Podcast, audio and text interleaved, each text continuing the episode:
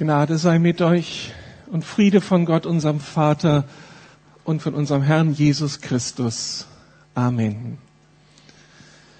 Da habe ich so meine Zweifel dieser Frage, diesem Problem sind wir nachgegangen in den letzten Monaten.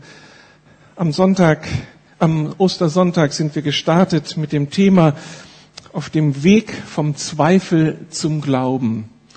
Und am kommenden Sonntag werden wir diese Predigtreihe abschließen mit dem Thema, wie kann jemand von den Toten auferstehen? Dann schließt sich also der Kreis. Aber heute soll es um ein anderes Thema gehen. Es ist schon angeklungen. Es geht um die Bedeutung des Kreuzes Jesu. Warum musste Jesus für uns sterben? Warum musste Jesus für mich sterben? Für viele von uns ist diese Frage gar nicht so kompliziert. Die Antwort ist schnell gegeben. Würden wir viele unserer Kinder fragen in unserer Gemeinde, dann würden sie wie selbstverständlich antworten, ist doch klar. Der liebe Heiland hat dort sein Leben für mich gelassen. Er ist dort für mich gestorben. Punkt. So einfach ist das. Und Sie haben natürlich recht. Am Kreuz geht es um uns. Darum, dass wir leben können. So merkwürdig das auch ist.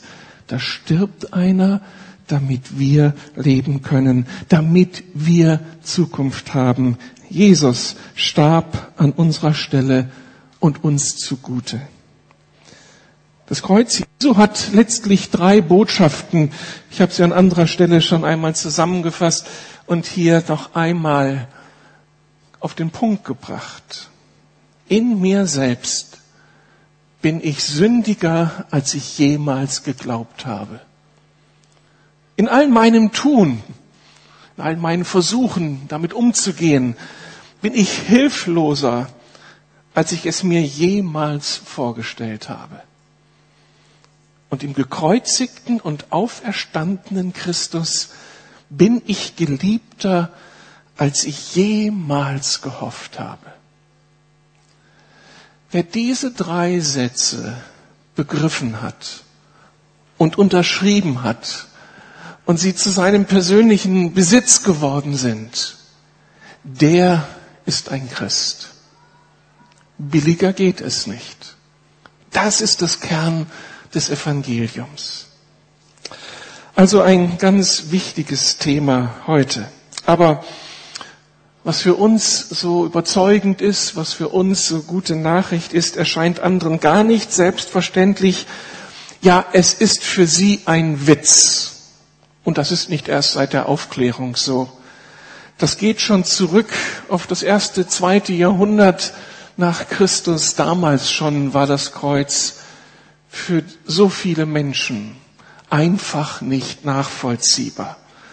Es wird dokumentiert in diesem kleinen Graffiti, das in einem Museum in Rom zu finden ist, das einen gekreuzigten mit Eselskopf darstellt.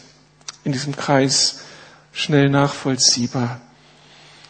Und darunter steht Alexamenos, dieser Typ am blinken Bildrand, Bildrand betet einen Esel an. Der gekreuzigte, ein Esel.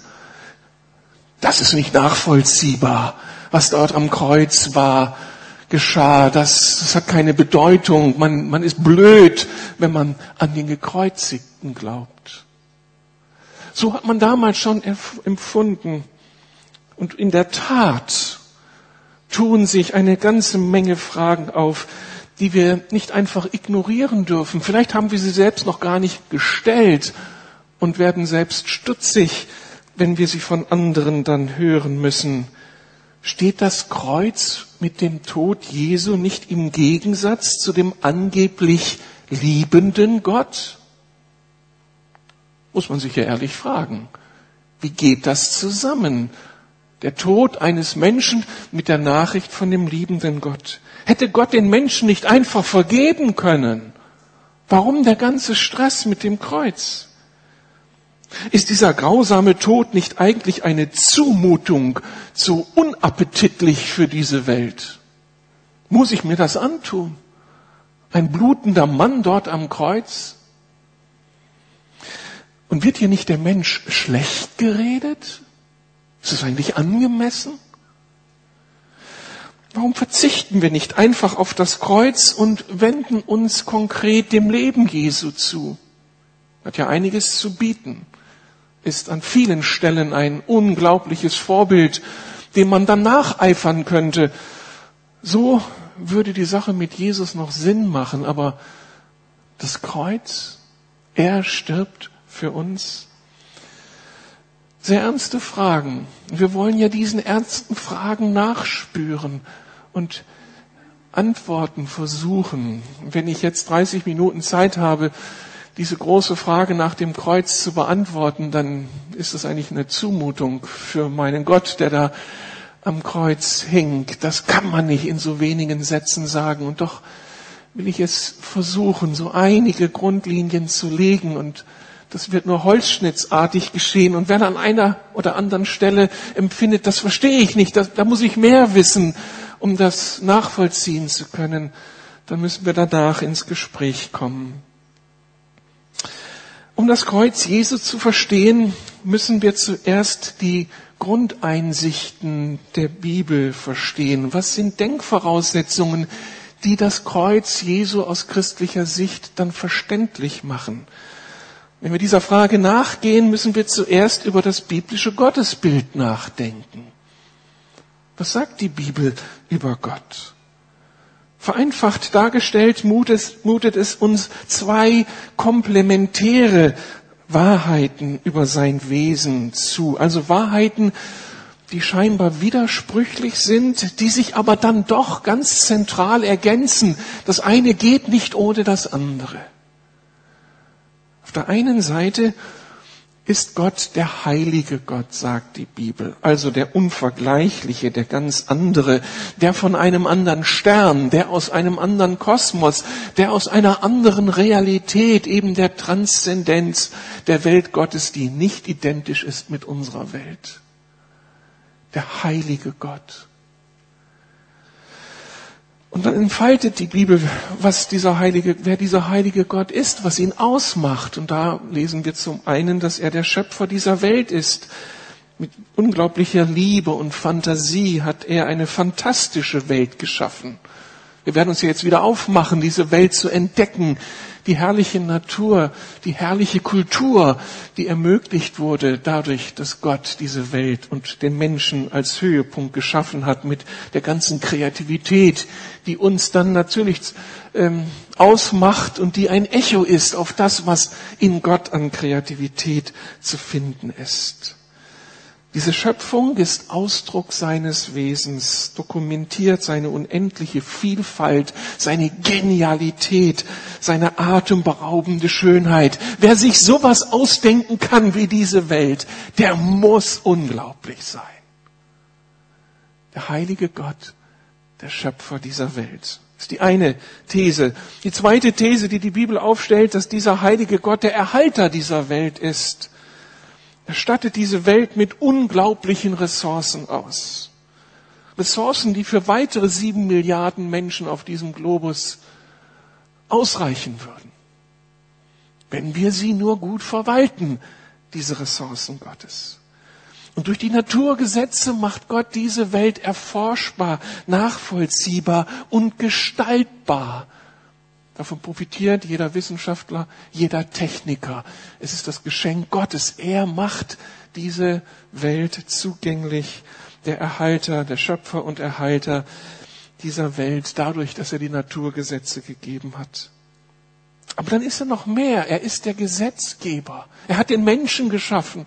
Er empfindet Verantwortung für den Menschen in ihrer ganzen Vielfalt und darum gibt er Grundordnungen, er gibt die Torah, die Gesetze, die Lebenshilfe sein sollen. Hier definiert er Leben, hier definiert er das Miteinander von Menschen und all das, was er dort niedergeschrieben hat, ist Ausdruck seiner Fürsorge, Ausdruck seiner Liebe, nicht um irgendwie uns kurz zu halten, sondern um uns einen Lebensraum zu erschließen. Und dann spricht die Bibel davon, dass er auch der Richter ist. Also der, der seine Schöpfung wirklich ernst nimmt, der über seinen Ordnungen wacht, der auf die Einhaltung seiner Ordnungen besteht, damit wir leben können, damit wir Zukunft haben. Dieser Richter steht für Gerechtigkeit. Und ohne ihn als Richter, ohne Gerechtigkeit, würde das Leben in dieser Welt unerträglich werden. Wir brauchen ihn, diesen Richtergott. Auf der anderen Seite, und das ist das Komplementäre in diesem Gottesbild, ist er dieser unglaublich liebende Vater. Ganz persönlich dem Menschen zugewandt. Die Beziehung zum Menschen suchend. Der Liebhaber des Lebens. Der Liebhaber seiner Menschen total faszinierend in seiner Lebendigkeit, in seiner Kreativität, in seiner Lebensfülle. Ein Gott, der alles mit uns teilen will. Der all das gibt, damit wir Leben genießen können und dann am Ende in der Beziehung zu ihm das feiern, was er uns zugedacht hat. Wie gut ist das, dass die Bibel das so beschreibt. Wie gut ist das, wenn das wirklich Gott ausmacht, dieses komplementäre Wesen. Wie gut ist es, dass er der Gesetzgeber ist, denn ohne seine Gesetzgeberfunktion hätten wir keine Orientierung und diesen Schutzraum. Ohne seine Richterfunktion hätten wir keine Gerechtigkeit und ohne seine Vaterschaft hätten wir keine Geborgenheit. Müssten wir ein Leben in Angst und Furcht vor Gott leben. Aber nun sagt die Bibel, das ist er, beides. Der heilige Gott und der liebende Vater. Das ist die eine Grundeinsicht. Und die andere Grundeinsicht ist das, was die Bibel zum biblischen Menschenbild sagt. Und auch hier wird so komplementär über den Menschen nachgedacht. Und da kommt auf der einen Seite heraus, dass der Mensch das Faszinierende gegenüber zu Gott ist, sein Ebenbild beziehungsfähig, dialogfähig, kreativ, komplementär in den Geschlechtern, begabt, berufen zum Mitarbeiter Gottes. Man kann nichts Größeres aussagen über den Menschen als das, was die Bibel aussagt, wenn sie sagt, der Mensch ist Ebenbild Gottes. Atemberaubend. Das gibt dem Menschen eine unglaubliche Würde und Schönheit. Das hebt uns heraus aus all dem, was sonst diese Schöpfung ausmacht. Ein völlig anderes Bild des Menschen als das, was uns die Evolutionstheorie nachbringen will, wenn wir eine weiterentwickelte Affenart sind. Was für eine andere Sicht, Ebenbild Gottes sein zu dürfen. Also, das macht mich glücklich. Das gibt meinem Leben einen Geschmack, eine Bedeutung. Ich will damit niemanden tauschen. Aber auf der anderen Seite komplementär dazu die nüchterne Einsicht, dass dieser Mensch Ebenbild Gottes auf der einen, der unheilige Mensch auf der anderen Seite ist. Er ist nicht Schöpfer, sondern Geschöpf.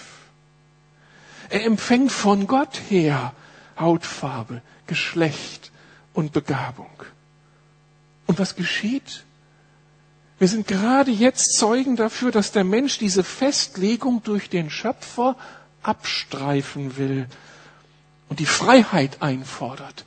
Die Freiheit, sich selbst zu definieren, sein eigener Schöpfer zu sein und damit letztlich sein eigener Gott. Was ist das? Der Mensch, der sich zum Gott aufschwingt, da gibt es aber diesen heiligen Gott. Was nun? Oder der Mensch, der anders als Gott nicht Bewahrer und Erhalter, sondern Zerstörer dieser Schöpfung ist. Wir beuten die Natur aus. So viele haben keine Ehrfurcht vor dem Leben. Jeder ist sich selbst der Nächste. Der Mensch ist des Menschen Feind. Die Nachrichten überschlagen sich ja in der Beschreibung genau dieser Realität der menschlichen Natur.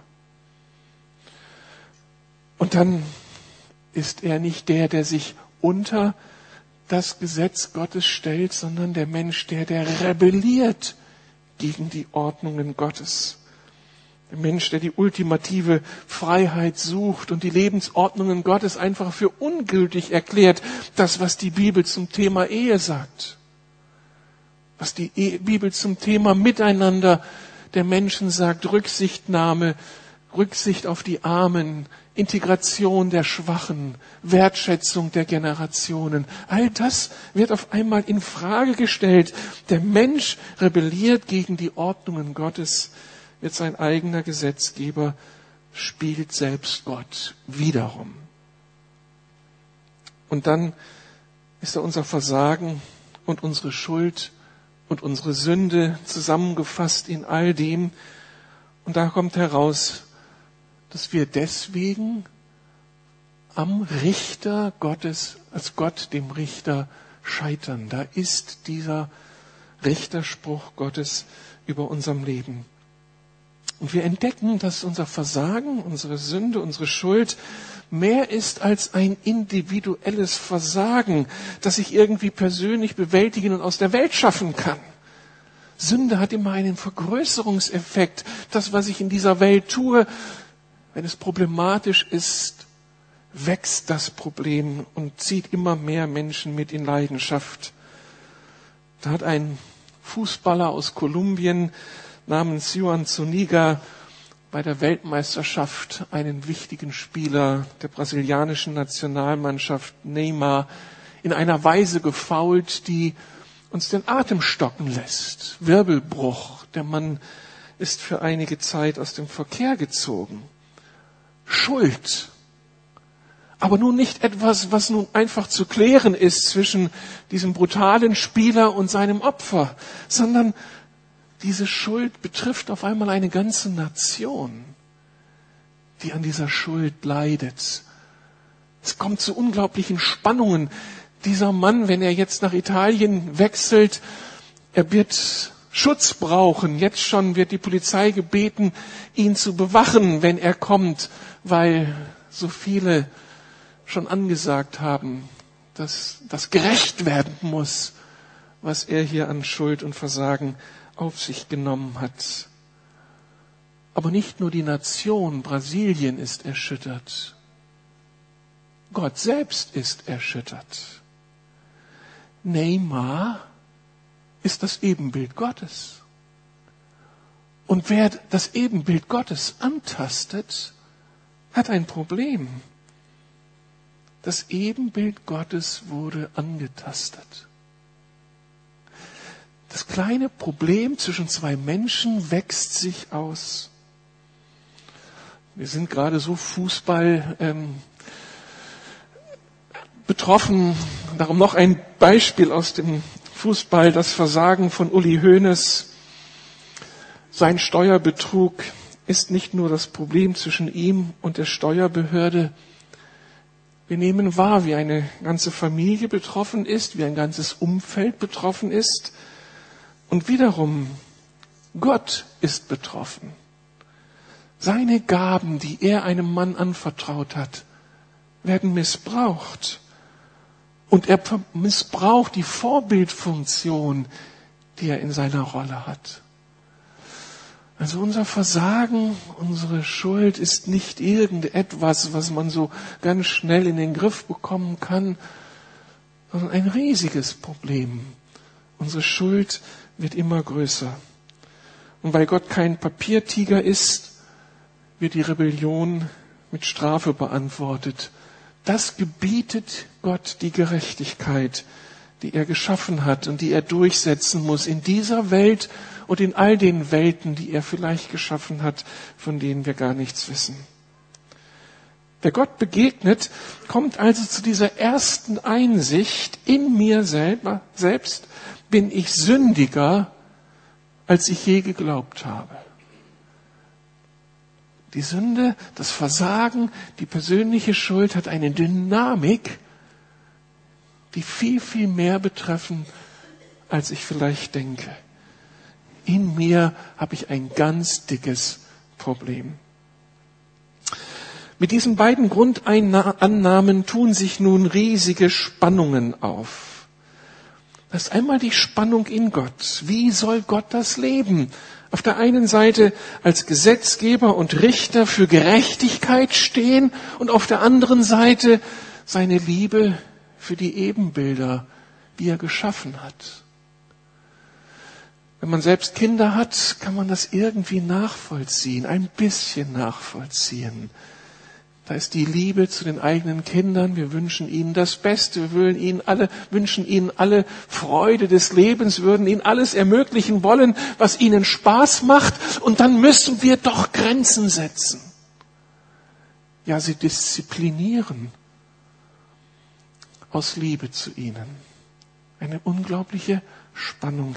Wie soll Gott diese Spannung lösen? Wie kann er sie lösen? Aber auch auf unserer Seite angesichts dieses biblischen Menschenbildes unglaubliche Spannungen. In uns die Spannung. Als Ebenbilder Gottes wollen wir das Gute. Wir wollen alle eine gerechte, eine friedevolle, eine liebevolle Menschheit, ein gutes, positives Miteinander umgehen. Wer will das nicht? Das Echo dessen, was in Gott ist, lebt in uns. Diese Sehnsucht nach solch einer heilen Welt. Aber dann spüren wir, wie, wie wir selbst den Preis nicht zahlen können und selbst Unrecht tun und ungerecht handeln. Und dann, wenn wir uns auf unsere Mitmenschen einlassen, wir können nicht ohne Beziehungen sein, aber leiden dann an der Ungerechtigkeit, am Versagen anderer uns gegenüber. Wie können wir die Ungerechtigkeit bewältigen, das, was uns Menschen antun? Unglaubliche Spannungen. Wie lösen wir das Problem? Und wie kommen wir klar mit Gott? Wenn Gott eben nicht nur der liebende Vater ist, der alles zudeckt, der uns einfach nur in die Hand, in den Arm nimmt, der immer nur großzügig ist, wie soll das funktionieren in einer Welt, die Gerechtigkeit einfordert? Die grausame Realität heißt, wir entkommen nicht der Macht des Versagens, der Schuld und der Sünde, wir versagen, andere versagen an uns. Und wir sind nicht in der Lage, uns wirklich aus der Tiefe unseres Herzens her zu verändern. Wir können uns unter guten Umständen mehr oder weniger kultiviert verhalten, dass wir nicht auffällig werden. Aber wenn die Eckdaten unseres Lebens verändert werden und sich Druck aufbaut, können wir alle auch ganz anders. Und auf einmal erschrecken wir über das, was da in uns an Gedanken zu finden ist oder zu was wir fähig sind. Es muss nur ein bisschen Druck aufgebaut werden. Die Geschichte zeigt das, was sich Lessing noch erhofft hatte, die Erziehung des Menschengeschlechts. Wir werden uns weiterentwickeln. Wir werden die Probleme überwinden. Wir werden eine wunderbare Weltengemeinschaft etablieren können. Das hat versagt. Das funktioniert nicht. Es ist so, das Leid ist nicht aus der Welt zu bringen. Es gibt immer Leidtragende. Entweder ist es der geschädigte Mensch und auch der schuldige Mensch wird am Ende leiden an dem, was er getan hat. Die Schöpfung leidet und Gott wird nicht geachtet. Zweite Einsicht also, in allem meinem Tun bin ich hilfloser, als ich je gedacht habe. Wir kommen nicht raus aus diesem System. Ich komme nicht heraus aus, aus dieser Festlegung meines inneren Menschen. Mein Herz ist unerträglich, anfällig für das Böse, für Sünde, für Versagen. Und hier nun, das waren so die Grundlagen der biblischen Schau des, über Gott und über den Menschen, kommt es zur Antwort des Kreuzes. Auf diese Spannungen antwortet das Kreuz Jesu auf eine unglaubliche Art und Weise. Hier am Kreuz ergreift Gott die Initiative, um diese Spannungen zu überwinden. Und da heißt es, er stirbt, einer stirbt für alle, einer stirbt für uns. Das ist die These aus Jesaja 53. Die Strafe liegt auf ihm, diesem Knecht Gottes, damit wir Frieden bekommen. Der eine zahlt den Preis für die Ungerechtigkeit dieser Welt. Er sühnt die Schuld. Hier am Kreuz wird der Gerechtigkeit Genüge getan. Der eine stirbt stellvertretend, nicht weil Gott ein Rachegott ist, sondern weil er ein gerechter Gott ist, der einen Weg erfand, damit seine geliebten Geschöpfe leben können. Darum stirbt einer für uns. Und dieser eine ist nicht irgendwer, sondern dieser eine ist Jesus Christus, der Sohn Gottes selbst. Darum sind wir alle so begeistert von Jesus, oder? Weil er der Schlüssel ist. Ein anderer außer Jesus hätte es nicht machen können. Nur ein anderer Mensch hätte es nicht geschafft. Er hätte nicht ausgereicht. Es musste jemand sein, dessen Leben das der anderen aufwiegen konnte. Es musste jemand sein, der nicht selbst Teil des Systems ist, der nicht selbst auch schuldig geworden ist. Wenn ich ein Problem mit Gott habe und die Strafe verdient habe, kann ich nicht für die Strafe anderer einstehen. Darum musste der Sohn Gottes selbst kommen. Das ist so diese unglaubliche Logik des Himmels. Der Sohn Gottes kommt selbst. Und er nimmt die Strafe auf sich für die Abgründe unseres Lebens, damit der heilige Gott seinen gerechten Standard aufrichten kann. Von Jesus heißt es, dass er von Anfang an kam, um diesen Weg ans Kreuz zu gehen. Das war seine Mission, kein Betriebsunfall, sondern seine Mission. Er tat es freiwillig, nicht aus Furcht vor einem rachsündigen Gott, sondern aus Liebe, aus Liebe zu uns, aus Liebe zum Vater. Darum ging Jesus ans Kreuz. Das Kreuz ist die Liebesgeschichte Gottes die Liebesgeschichte eines Sohnes zu seinem Vater und dieses Sohnes zu uns, den Ebenbildern Gottes. Und nun haben wir die Chance, die Konsequenzen dieses Kreuzes zu erleben und zu feiern. Mit diesem Leiden und Sterben Jesu sind unglaubliche Segnungen für uns verbunden. Das Kreuz ist nicht mehr ein Ort des Schreckens, sondern dann ein Ort der Wiederherstellung. So steht das Kreuz für Entlastung, für Bewältigung unserer Schuld. Ich darf kommen mit meinem Versagen, mit meiner Schuld, mit meinem schlechten Gewissen, mit dem ganzen Druck des Versagens ich darf mich auf Jesus berufen, darf ihn um Vergebung bitten und darf Vergebung empfangen. Halleluja. Alle, die sich hier Christen nennen, wie oft habt ihr das erlebt? Das erste Mal, wisst ihr noch? Als ihr zu Jesus gegangen seid und nicht wusstet, wohin mit euren Gefühlen, vor den heiligen Gott gestellt, innerlich dieses Urteil. Ja, ich bin schuldig. Ich habe nichts anderes verdient als den Tod. Gott, erbarme dich meiner. Und dann dieses Wort des Seelsorgers, deine Sünden sind dir vergeben. Und auf einmal bin ich einen Meter über dem Boden geschwebt. Gott hat mich angenommen. Mein Problem ist bewältigt. Und diese Erfahrung darf ich jede Woche neu machen, jeden Tag neu machen. Und er wird nicht müde zu sagen, mein Sohn, vergiss es. Mein Sohn Jesus ist gestorben dafür. Ja, ich vergebe dir so gerne. Komm, fang neu an. Unglaublich. Das Geheimnis des Kreuzes. Und er steht für Versöhnung. Ich muss mich nicht vor Gott beweisen. Ich muss mir seine Liebe, seine Zuwendung nicht verdienen. Ich erinnere euch an die letzte Predigt von Rüdiger über Religion oder christlichen Glauben. Wir müssen uns nicht abstrampeln. Uns ist vergeben.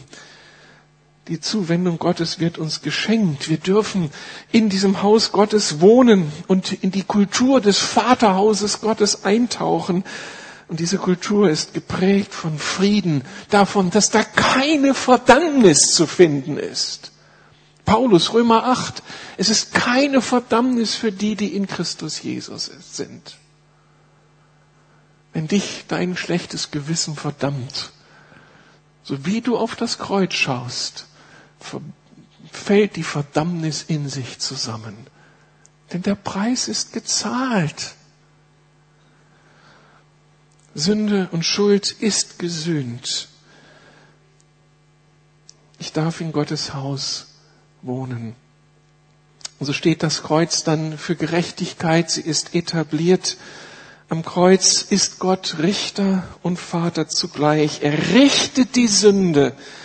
Er richtet unsere Schuld. Der Gerechtigkeit wird Genüge getan. Sünde und Schuld wird gesühnt. Der Preis wird gezahlt. Und gleichzeitig kann er an diesem Kreuz unser liebender Vater sein.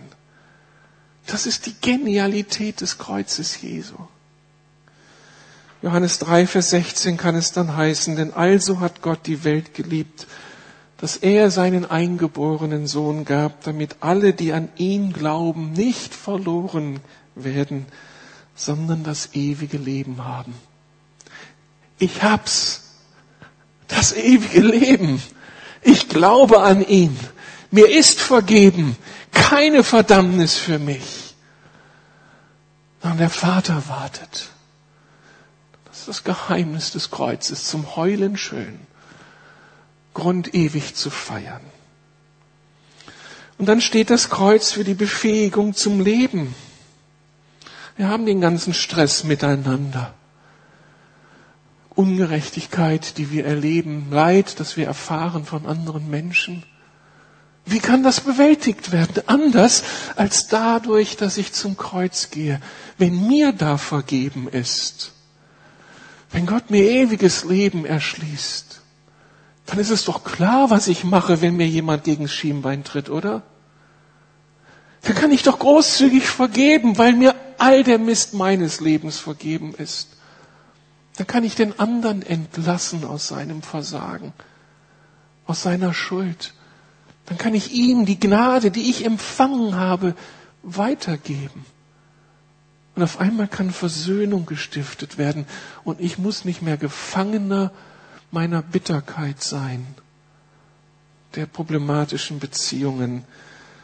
Das hat uns das Kreuz erschlossen. Welch ein herrlicher Ort. Und dann steht das Kreuz für den größten Liebesbeweis der Menschheitsgeschichte. Wenn ein Mensch das Gefühl hat, von niemandem geliebt zu sein, Wenn du das Gefühl hast, von niemandem geliebt zu sein,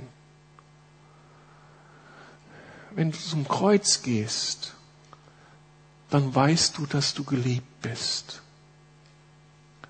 Wenn jemand sein Leben für dich gibt, so heißt es im Johannesevangelium, in, in den Johannesbriefen, kann jemand größere Liebe haben als die, dass er sein Leben gibt? Das Kreuz Jesu, das du als Schmuckstück um den Hals hängt, hängst, das sagt dir, dass du im Himmel geliebt bist. Von dem Wichtigsten, den es in diesem Universum gibt. Von deinem liebenden Vater. Oder wenn du als Mensch das Gefühl hast, nicht wertgeachtet zu sein, eine Null zu sein für deine Umgebung, wenn du zum Kreuz gehst, hörst du, wie wertgeachtet du bist. Denn es hat einen unglaublichen Preis gekostet. Der, der dich erlöst hat, hat einen unglaublichen Preis für dich bezahlt. Also musst du doch wertvoll sein, oder? Ich zahle doch nicht einen Preis für etwas, was nicht wertvoll ist. Also am Kreuz kann man aufatmen und kann man das Staunen lernen. Wie war das mit den drei schönen Aussagen? In mir selbst bin ich sündiger, als ich jemals geglaubt habe. Total ernüchternd. Noch ernüchternder, in all meinem Tun bin ich hilfloser, als ich es mir jemals vorgestellt habe. Ich komme nicht heraus aus mir selbst. Ich kann die Schuld nicht bewältigen. Ich kann mein Herz nicht verändern. Und jetzt im gekreuzigten und auferstandenen Christus entdecke ich, dass ich geliebter bin, als ich jemals gehofft habe. Es ist alles getan. Und ich muss nichts mehr dafür tun, außer zu sagen, ja Gott, ich will mich von dir lieben lassen.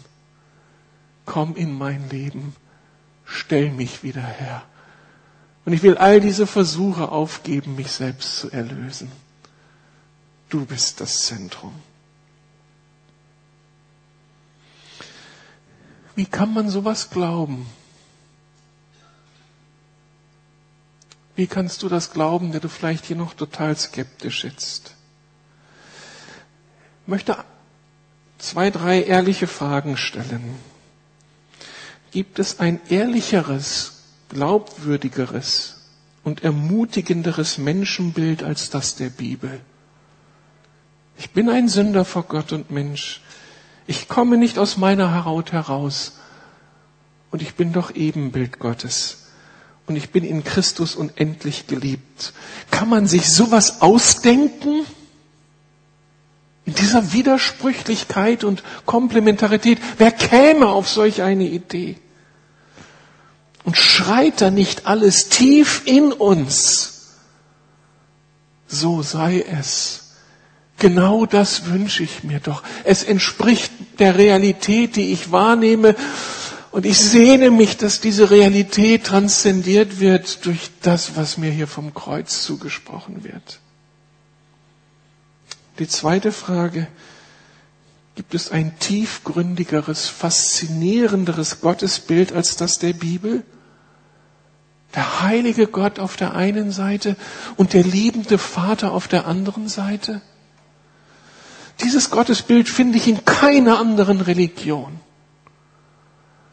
Das ist so einzigartig, so unglaublich, das ist göttlich. Das ist Offenbarung, so muss Gott sein. Eine dritte Frage, welche ermutigenderen Alternativen gibt es zur Bewältigung von Ungerechtigkeit und Leid als die, die uns das Kreuz anbietet? Es ist atemberaubend, was ich hier erlebe. Oder welche ermutigenderen Alternativen gibt es zur Bewältigung der eigenen Schuld? Ich möchte nicht mit dem Angehörigen einer anderen Religion tauschen, der ackern muss und nie weiß, ob es ausreicht bei Gott. Und ich möchte auch nicht mit dem tauschen, der mit der Schuld seines Lebens ganz alleine umgehen muss. Und all die innere Panik, diesen inneren Frust, dieses innere Wissen, das war nicht korrekt, irgendwie wegdrücken muss, um leben zu können. Für mich gibt es keine Alternative. Das Kreuz ist meine große Hoffnung. Ich möchte aber dem, der hier noch am Zweifeln ist, noch ein zweites sagen. Am nächsten Sonntag werden wir über die Auferstehung Jesu reden. All das, was ich erzählt habe, macht nur Sinn, wenn der Mann am Kreuz, wenn Jesus nicht im Grab geblieben ist, wie wir alle im Grab liegen irgendwann und da bleiben, sondern auferstanden ist. Das ist der springende Punkt. Und es gibt so viel gute Gründe, logische, intelligente Gründe, daran zu glauben, dass Jesus nicht im Grab geblieben ist, sondern der Auferstandene ist. und der Auferstandene, das heißt, Gott hat seinen Siegel darunter gesetzt, was Jesus am Kreuz erworben hat. Und mit der Auferstehung sagt Gott, ja, es gilt, was ich beschrieben habe. Es ist in Kraft. Und damit dürfen wir heute und morgen leben. Ein dritter Hinweis, wenn jemand diesen Jesus kennenlernen möchte, ein kurzes Gebet ist der Türöffner. Jesus, komm. Komm in mein Leben. Offenbare mir das Geheimnis des Kreuzes. Nimm mich an die Hand und führe mich zu Gott dem Vater. Ich kapituliere, jetzt will ich dich. So einfach. Und dann fängt diese Geschichte an, die wir Nachfolge nennen und die dahin führt, dass wir Jesus immer besser kennenlernen. Darum, die alten Kirchenväter haben gesagt, Ave Crux unica spes, sei gegrüßt, Kreuz, unsere einzige Hoffnung. Können wir dazu Amen sagen? So sei es. Wir wollen noch einige Augenblicke uns nehmen, um diesen Herrn Jesus anzubeten. Bitte schon das Team nach vorne und nach diesem ersten Lied möchte ich einen Augenblick Stille vorschlagen, wo jeder dann nochmal so für sich selbst entscheiden kann, will ich diesen Jesus? Und wer ihn schon längst gewollt hat und mit ihm unterwegs ist, der dankt seinem Herrn noch einmal für dieses große Geschenk. Und dann möchte ich die Menschen fragen unter uns, die noch vielleicht nicht mit Jesus unterwegs sind, ob sie das nicht heute einschlagen wollen, diesen Weg mit Christus zu gehen. Also nach dem ersten Lied, lasst uns aufstehen und unserem Herrn singen.